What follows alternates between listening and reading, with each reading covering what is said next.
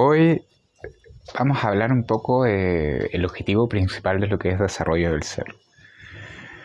Eh, sé que este es el cuarto episodio, eh, son cápsulas verdaderamente pequeñas, eh, enfocadas directamente en poder aportar quizá un momento, un espacio de reflexión a las personas, en donde se puedan hacer preguntas nuevas, donde se puedan permitir ir un poco más allá eh, a veces lo que observamos, em, bueno, eh, algo que tengo principalmente como persona o como ser, es que a veces confiamos mucho en nuestra vista, en lo que nos rodea, en lo que vemos alrededor.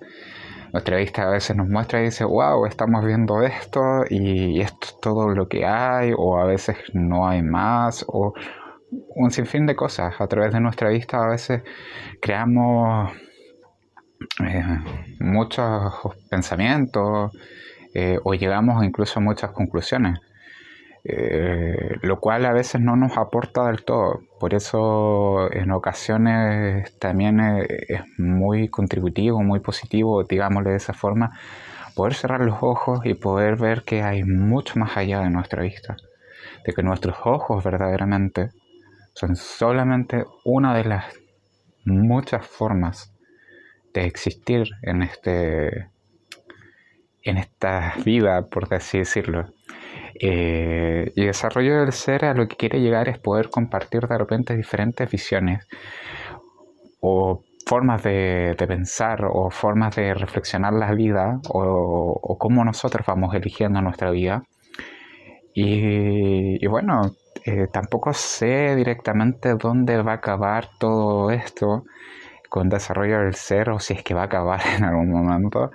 Eh, puede que surja mucho más con el tiempo, puede que vaya creciendo y, y nos alegra, o en este caso me alegra directamente poder compartir eh, reflexiones. Eh, poder invitar también a las personas a reflexionar, a, a, que las personas se puedan abrir espacios nuevos, que las personas puedan incluso salir a veces de cosas que pueden incluso llevarles años y de repente en un momento con escuchar algo se permiten abrirse a una posibilidad completamente nueva.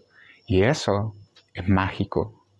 Eso es milagroso. Es, la transformación misma, la transmutación de, la vida envuelta en las posibilidades que tenemos entre nosotros mismos. Eh, como seres vivientes, como seres humanos.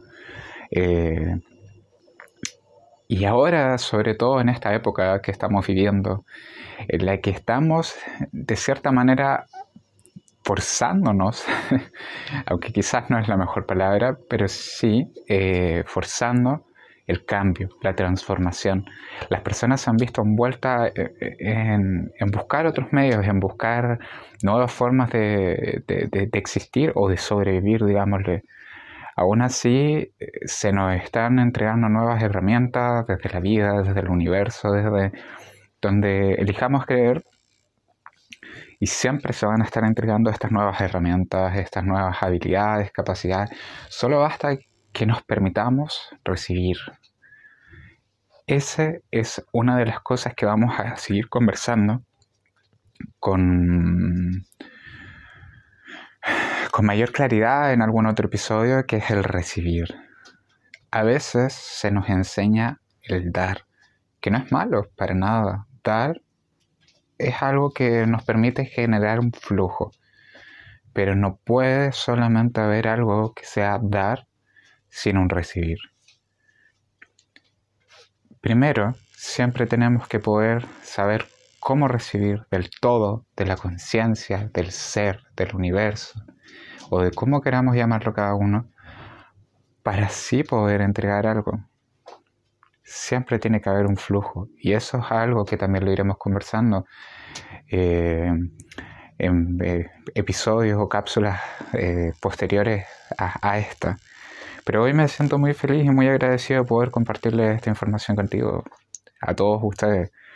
Eh, les deseo lo mejor, muchas bendiciones, que todo lo maravilloso, grandioso que hay en este universo pueda fluir hacia ustedes y que se lo permitan recibir. Muchas gracias.